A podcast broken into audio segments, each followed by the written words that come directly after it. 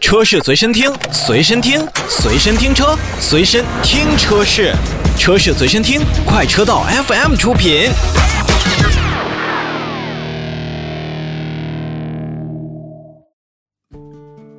欢迎收听快车道，大家好，我是赫儿。Hello，大家好，我是洪城。嗯，大家好，我是老车。嗯，今天我们的快车道节目跟大家聊几件事儿吧。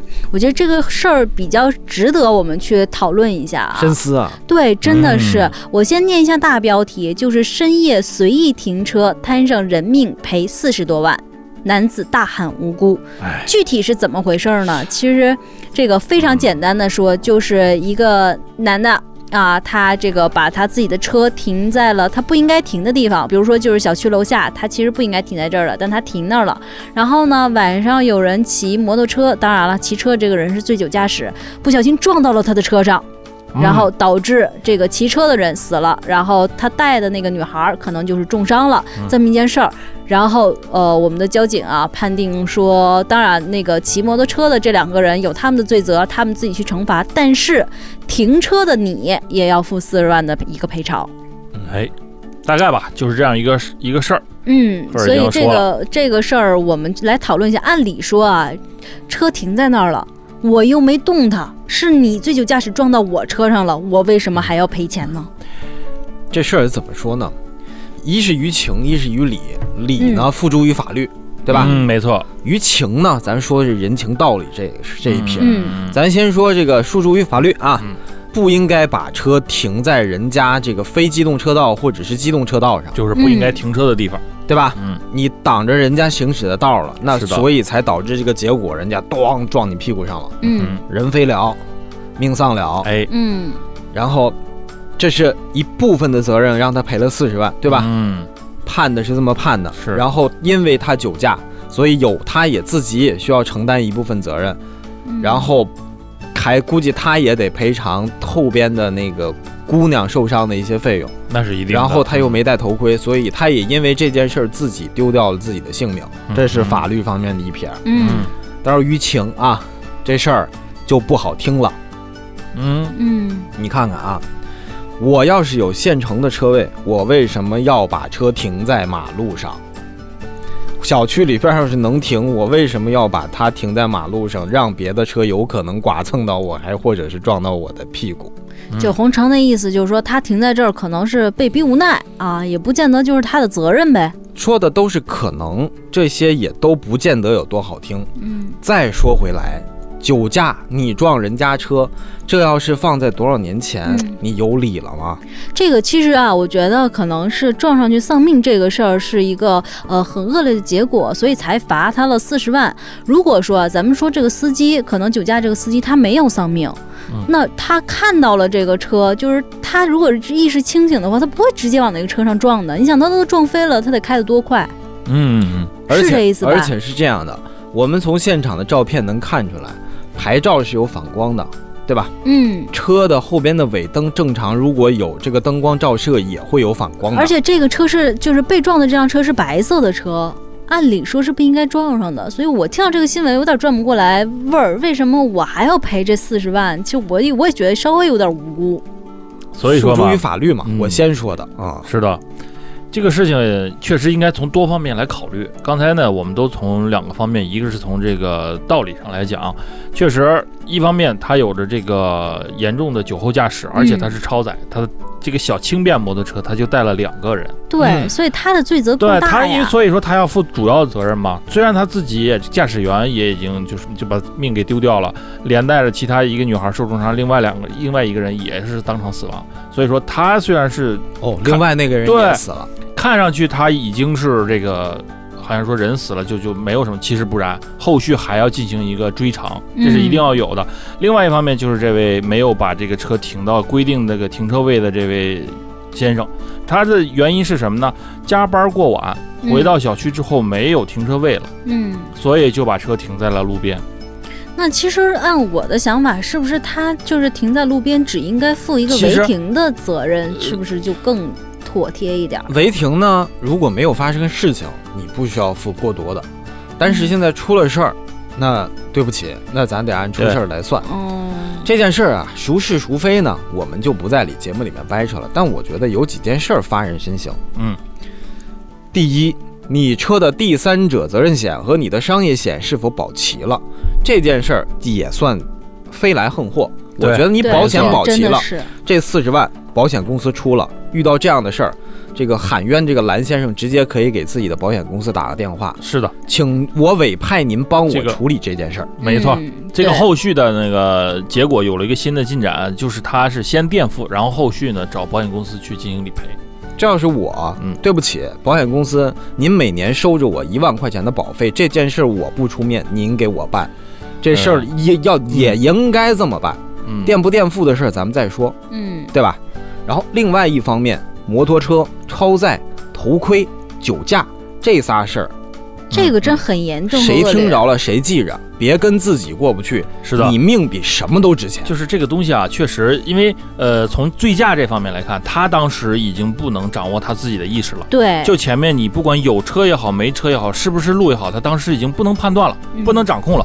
那么明知道在这种情况下，我其实想问一下这位还幸存的这位女孩，如果就是大家以后如果还有这种经历啊，一定要提醒自己，嗯。就你一定要劝阻，或者你要拒绝。嗯。他们喝酒了，那你没有喝，你是清醒的，那这种你明知道危险将要发生，你已经能判断的时候，你还要上这个车，出了事儿，这就是自己要承担责任的。对哎，而且你别说这是摩托车，这电瓶车现在也不能酒驾了，就是这种东西都不可以。记得很早之前这个节目当中，我举过一个例子，啊，跟这个还其实很像。我当时记得是在北京发生的，就是那个标题它叫“百年古树砸坏了百万奔驰，谁来赔？”啊，奔驰停在了一棵公一一个公园门树下口，哎，嗯旁边是一棵百年的古树，一阵风吹来了，这棵古树倒了，把奔驰砸报废了。嗯，嗯那你说这个东西它谁来赔？奔驰车主当然不干了，我肯定要找公园。那嗯公园说你这不是停车的地方，你干嘛要往这儿停呢？嗯，所以说嘛，这种事情的话，其实这个尤其是小区找不着停车位，在我们这个大城市或别说大城市了，很多城市现在比比皆是。所以呢，最后一条，合理施划停车位，然后哎您停车呢，找自己合适的地方停。这件事儿呢，应该两边都说了，大家伙儿自己谁觉得这事儿应该谁管，谁自己听着了，谁自己琢磨。我就不多说了，对吧？嗯真的是是吧？我就说的挺含蓄了，今天哈。对，真的挺含蓄嗯了。但是这个确实是自己心里都有一把尺，量好这个度。对，好，我们休息一下，一会儿回来。车是随身听，随身听，随身听车，随身听车是，车是随身听，快车道 FM 出品。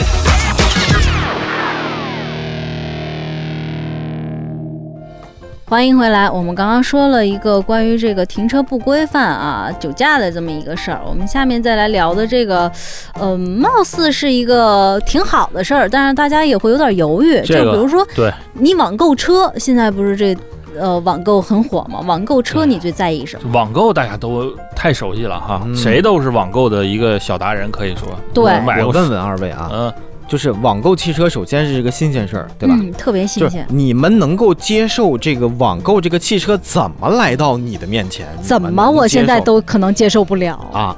因为其实啊，它这网购车之前就打出了一个非常醒目的一些呃标题或者是字眼，就是说你可能网购汽车像你买牙膏一样方便啊，嗯就在网购平台上，你只要一分钟下单，这车就能到你家了。嗯其实我特别怕这事儿。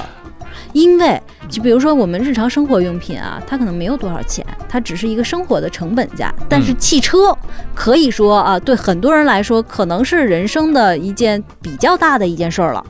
这说实话，就是随着生活的提高，汽车仍然现在还在我们生活当中算个大件儿。对，对吧它是很大一个件儿了。嗯你你咱就说最便宜的没错车，你个五六万块钱也算一个大件儿了吧，对吧？你这大件儿，你一分钟我就夸夸夸就送来，我这有点儿这样的啊，咱再往前倒二十年、二十年，嗯，三十年，三十年，当哦电视机那我还还没还没有我呢。当电视机还是一个大件儿的时候，如果那时候有网购，你们会网购电视机吗？肯定不会，现在会吗？也、嗯会呀、啊电买电视机很正常。现在买电视对对对，必须送货上门，必须网购，对不是绝对不我自己这个事儿啊。网购汽车这事儿，如果发生在我身上哈、刚跟赫有有相似的地方，啊可能不会买那种很很便宜的车，嗯，一定是比较贵的车。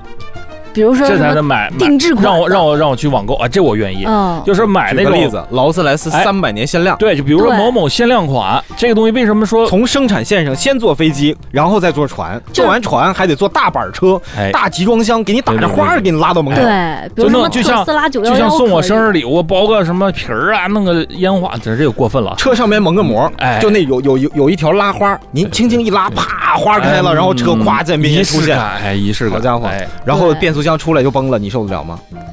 所以 这是老限老车量款吗老车刚才没说完，让老车继续说。啊啊就是就是我的意思就是不能太。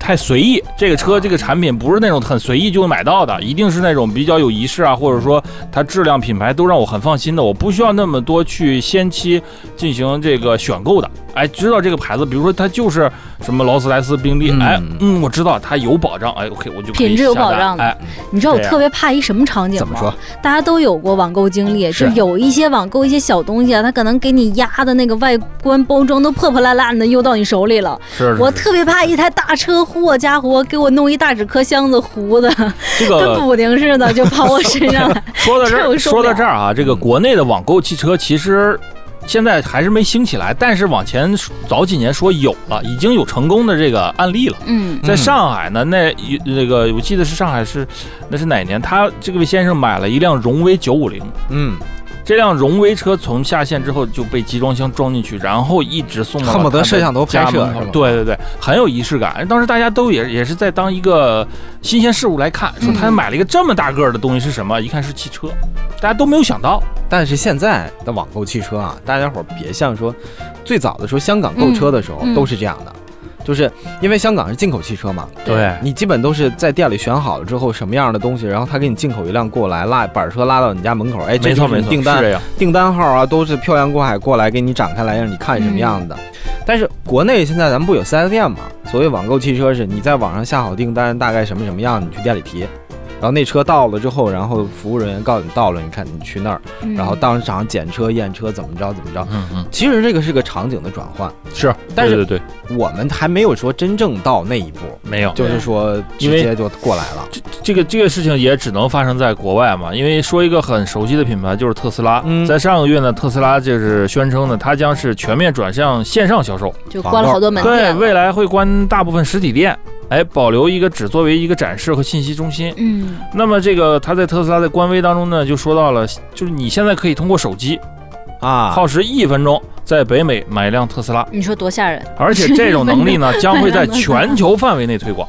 那作为一个给给临交车提前三天给你来个电话，先生，您特斯拉给你造好了，哎你看那个哪天我给你方便下单吧，啪，大板车拉门口拉膜，咵，哎新的板新的，就是这样。一出门叭，哎，电其实池炸了。我觉得它可以这样，如果是它整个过程是可视的，就你让我心里是有底的。其实它到哪一步，我可能还觉得可以。我觉得啊，就像我说的，我我两两次打断你们，其实嗯，我第一次说变速箱崩了，嗯第二回说电池炸了。嗯核心就是怎么让这辆车到你面前，让你觉得它没问题，让你觉得它有问题了，也能让你觉得舒坦，对，这个才能解 那可能。就这个得是这个，我觉得应该有多方面。第一呢是厂家，你嗯生产的产品呢要过硬，嗯不会出现这些随意出现这些问题。就第二信誉度的问题对，第二个就是我们的这些电商平台，你在这个整个如果是网购汽车的话，扮演着一个非常重要的角色。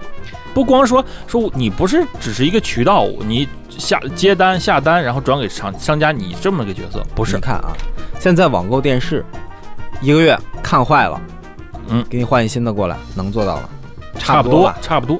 然后回去这电视拉回去返修，他们可能以一个什么返修的或者是翻新机的价格在卖。对，汽车未来可不可以这样呢？开一个月，你这特斯拉坏了，对不起，没问题，先生，我给你换个板儿新的，拉回去，我们那边九折返二二九九成新的返修的特斯拉直接挂市场上卖。我觉得这个、嗯、这个难从目前来看，别说咱们国内了，北美地区也做不到这个。嗯难不难啊？我觉得汽车汽车慢慢的发展方向就是电视机、电冰箱。应该是照着现在的发展速度这趋势哎，啊没错，趋势是这样的。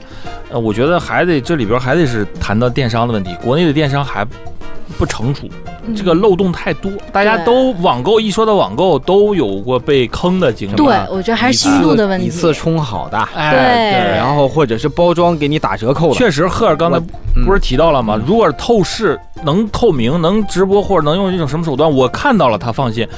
确实，你这个东西运过来，如果真的是那种不良商家，我中间给你弄一个偷换了啊，我哪怕给你你咱就不说是车了，咱就说是手机，你是不是你心里边也是一疙瘩？那不各大网站都爆出过说什么这来了手机里边有照片的，对，而且一打开一看就是哎，什么这被人一次摸过了，大手印还在上面呢。，对，一看是自己自己媳妇儿的，我就很怕这个车也出现，因为车的零件可更贵、啊。哎，且这事儿是这么论的，是好事不出门，坏事传千里。但凡有一件事儿，就让整个这一大摊子事儿全都对，全都变了味儿了。就很难那叫了，怎么话？这一一一一一颗苍蝇搅了一锅汤嘛。一颗老鼠屎啊是啊！行，咱不说这事儿，但是啊，汽车网购这事儿任重而道远，我们呢也特别想听听咱们听众朋友您是怎么看的。哎，微信公众号搜索这个好友的地方，添加咱们快车道，找到快车道 Family，一起来聊聊，讨论一下啊。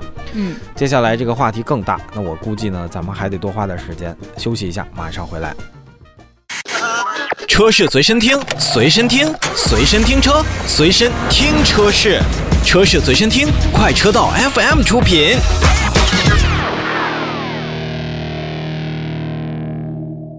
欢迎回来，我们来讨论一个话题，就是一辆低配的车型。咱们有大前提啊，就这个车本身它就是低配，可能是个乞丐版、入门版啊，最不应该省什么配置？行了，这话题先扔给咱们听众朋友啊。对，微信搜索公众号的地方，你就搜索“快车道”，找到“快车道 Family”，来跟咱们讨论一下，一辆车低配，你们觉得最不应该省什么？方向盘。安全的，不是你这过分了。你那叫个我也想，我也想说那个。咱说是个正常的车啊，我觉得安全配置肯定不能省。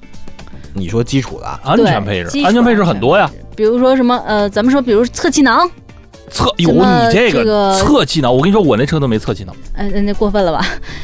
就是嗯气囊吧，我觉得这些是应该，因为有的车你看，我可以没有屏，嗯对吧？嗯我没有收音机嗯，啊，哪怕我没有个这个空调、辅助，我都可以。但你说没有气囊，这车我就觉得就是其实我一直明白明白，是一个点。保时捷的这个乞丐版车型，就是入门版车型做的很好。嗯，所有你想加的舒适性配置，出门右转自己选装，加一项一项钱。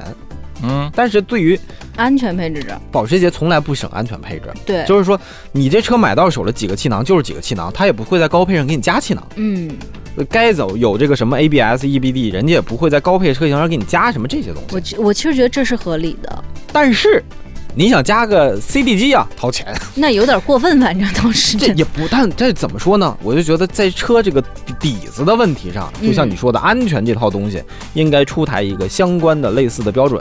这就是跟你盖楼似的，你地基打的结实，你上面你随便添出花来都无所谓。你这地基就是坑坑洞洞的，就是你上面这嗯添什么东西它都容易散。